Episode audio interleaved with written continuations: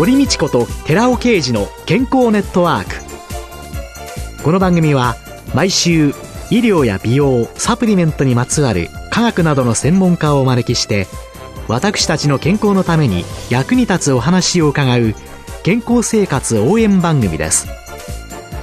包摂体サプリメントと MGO マヌカハニーで健康な毎日をお届けするコサナの提供でお送りします。コサナの商品をお求めの際はフリーダイヤル0120-496-537までぜひお電話ください。体の節々が気になりだしたらコラーゲン、グルコサミンを配合した環状オリゴ糖の力シクロカプセル化スムースアップお得な定期購入もご準備しております。ご購入はコサナのフリーダイヤル0120-496-537専任スタッフが商品に関するお問い合わせ、ご質問にもお答えいたします。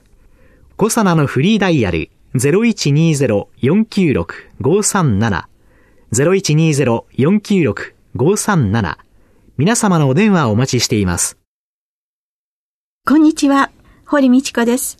今月は公認スポーツ栄養士、管理栄養士で株式会社食スポーツ代表取締役の小畑照美さんをゲストに迎えて、食とスポーツと健康をテーマにお送りしています。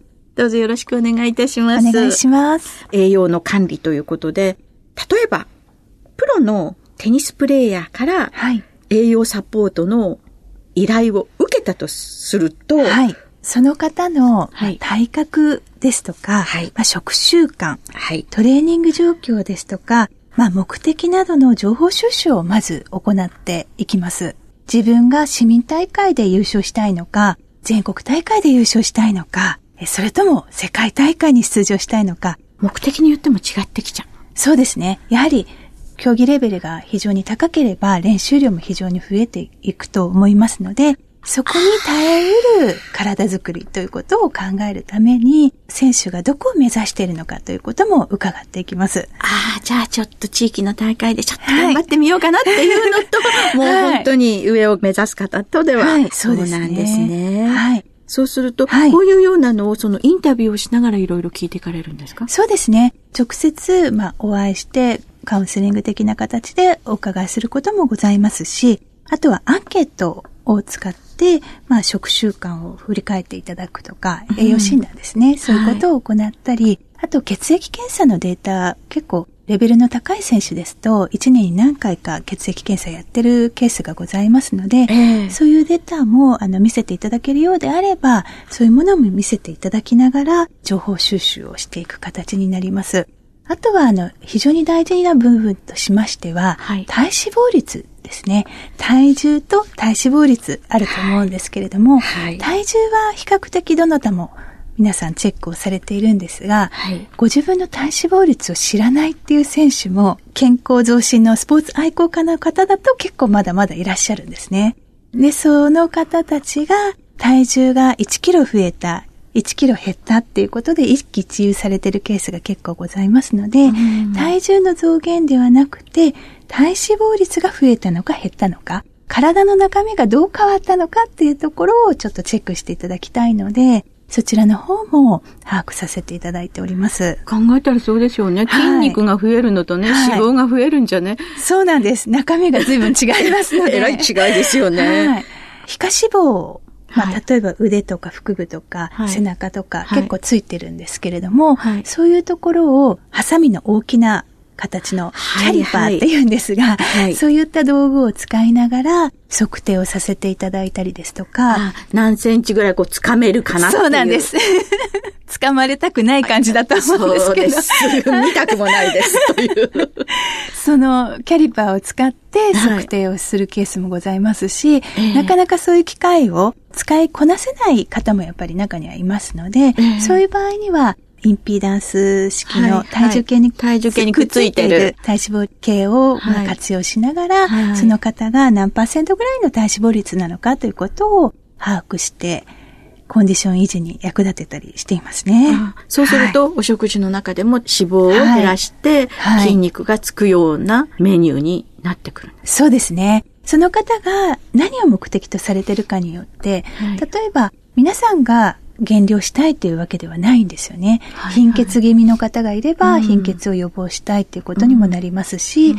あるいはもうその辺の問題はなくて、逆にスタミナをつけたいんだっていう方もいらっしゃいますから、ええ。その方の、まあ、競技レベルの目的と、あとは今自分が抱えている課題ですね。うん。そこの部分を伺って、体調面をきっちり見させていただいて助言をしていくということが、私どもの仕事になります。あの、一日目にお伺いしたそのはい競技特性っていうのですか、その競技によってまた対応が変わってくるという、はい。目指すところも違えば、はい。その競技ごとによっても違うという、はい。その競技、例えばあのテニスの場合というのは、はい。どういうことをお考えになるんですか？そうですね。テニスの場合は、やはりダッシュも必要になりますし、はい本当にデュースデュースが続きますと、ええゲーム時間が非常に長くなりますよね。はい。そうすると、瞬発力も必要ですし、持久力も必要になってくる。両方必要になってくるスポーツということなんですね。はい。ですので、まあその両方面をサポートできるような食事内容を考えていく形になるんですけれども、具体的にはトレーニング期間中になりますと、はいこの時期はスタミナアップで持久力のトレーニングが非常に多いとか、練習期間によってちょっと内容が変わってきますよね。はいはい。その練習に応じて食事の内容を変えていくということが一つのポイントになるかと思います。スポーツ選手ってなんかすごく健康っていうイメージが、ええこう周りから見てると思うんですけれども、はいでもあれだけ足を踏み込んだりとかいろんなことすると、はいはいその毛細血管そうでですね。血球が壊れちゃって、やっぱり貧血って多いですか？そうですね。非常に多いですね。貧血の選手もいますし、はい。足底を何度も何度も衝撃で打つ、はい。そこの部分での貧血のリスクももちろんありますし、はい。あとは汗から失われていくはいミネラル分っていうのもかなりの量が ありますので、発汗量が非常に多いですよね、選手の場合には。はいはい。はい。そういうことを考えますと、ええ一般の方に比べて貧血のリスクというのは非常に高いので、そのあたりをケアする食事内容をいつも提案しています。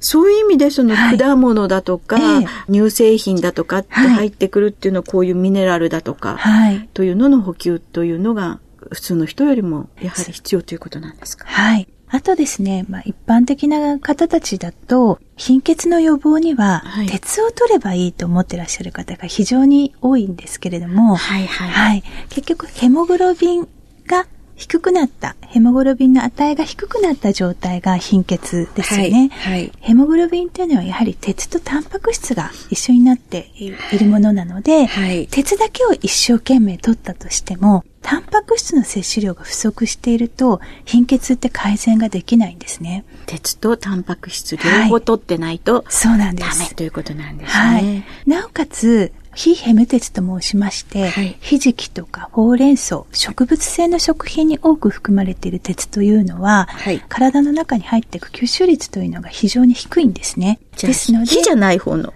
ヘム鉄。はい。お肉とか、はい魚とか、はいそちらの方は吸収が比較的良くて40%ぐらい。ビタミン C も一緒に取っていただく。タンパク質とビタミン C を一緒に取っていただくと、非ヘム鉄でも吸収率が上がるということが言われておりますので、鉄とタンパク質とビタミン C、これをセットで取っていただくのが、貧血予防の三種の神器だと思います。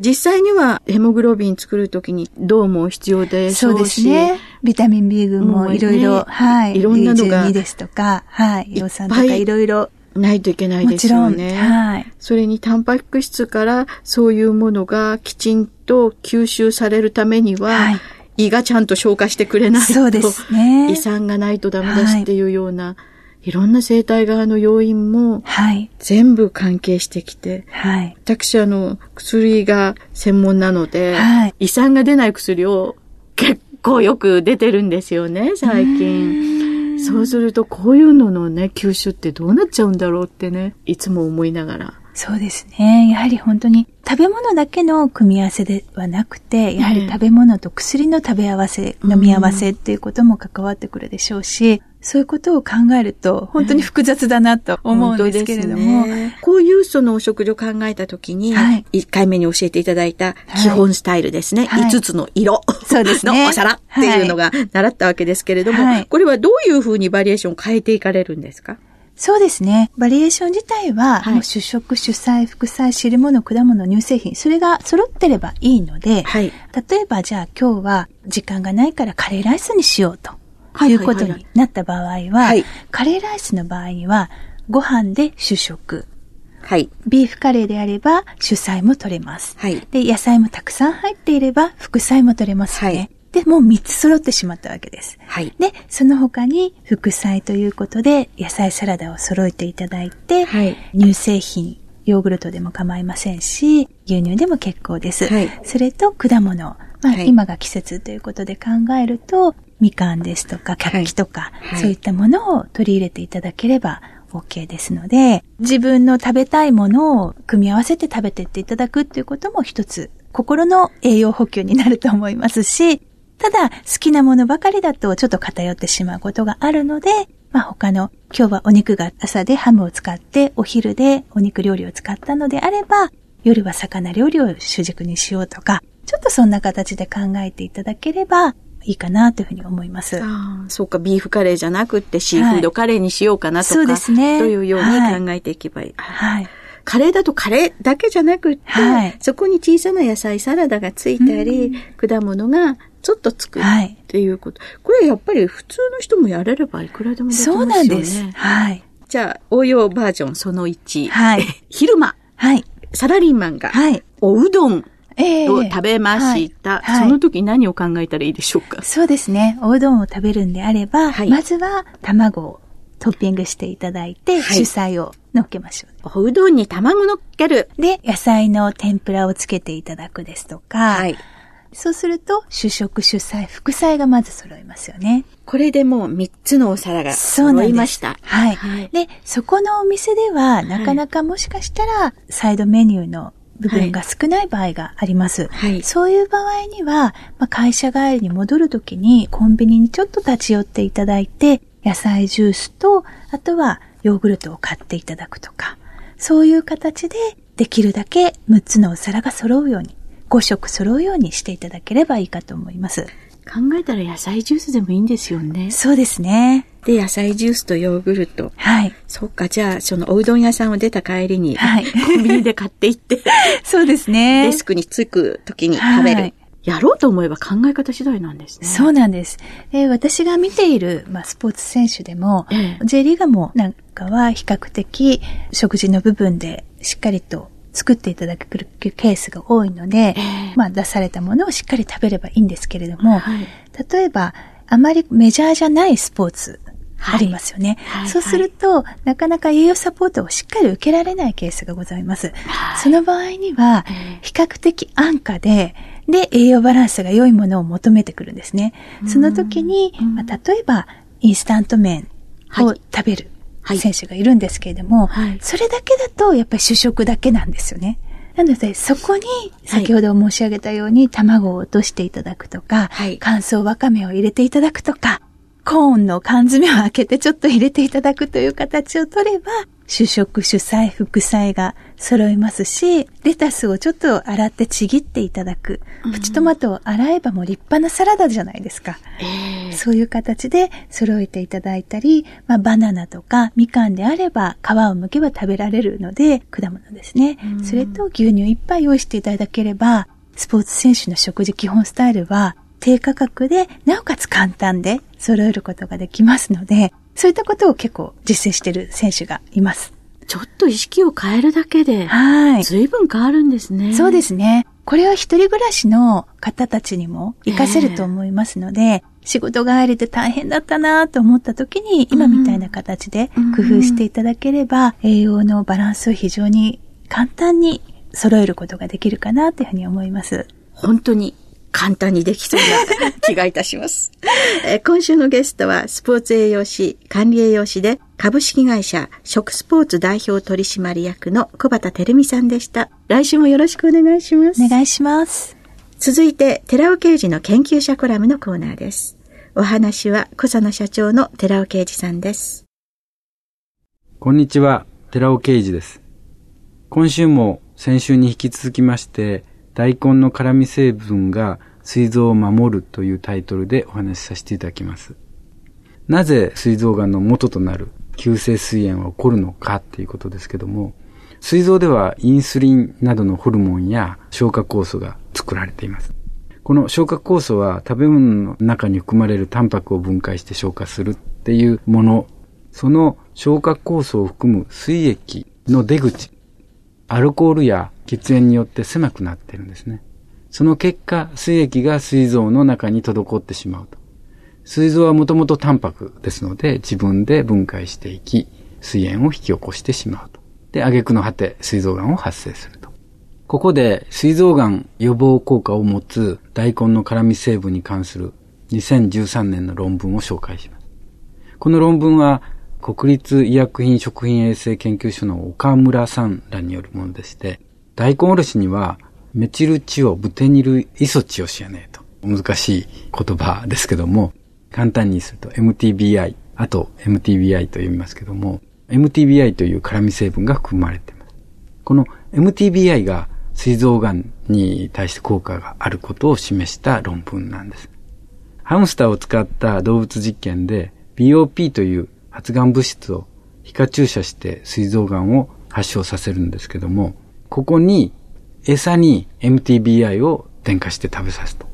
発がん率っていうのは優位に抑えられるというようなことで、MTBI を添加した餌を与えると、膵臓がんを予防できるというようなことなんですけども、まあ大根の中には MTBI の全体が入っておりまして、MTBI になる前の物質が入ってまして、それをすりおろした際に酵素によってそれが MTBI に変わるわけですね。ですから、大根おろしをお酒の好きな人は一緒に食べるっていうのがおすすめなんです。秋の味覚のサンマの塩焼きってお酒に非常に合うと思いますけども、サンマを焼いた際に発生する焦げっていうのも発がん物質ですよね。で、そこにそういう大根おろしが添えられている。これは偶然ではなくて必然的なものだったっていうことが分かっていただけると思います。そこにビタミン C が豊富なスタッチを添えると、さらに発がんの予防効果っていうのはさらに高まるということになります。お話は小佐野社長の寺尾啓二さんでした。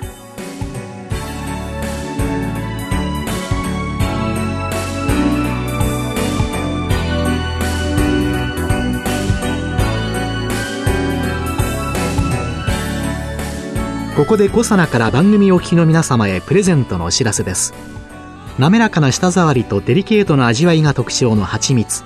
コサナのニュージーランド産オーガニックサザンクローバーハニー 250g を番組お聞きの10名様にプレゼントします。プレゼントをご希望の方は番組サイトの応募フォームからお申し込みください。当選者は1月6日の放送終了後に番組サイト上で発表します。コサナのニュージーランド産オーガニックサザンクローバーハニー 250g プレゼントのお知らせでした。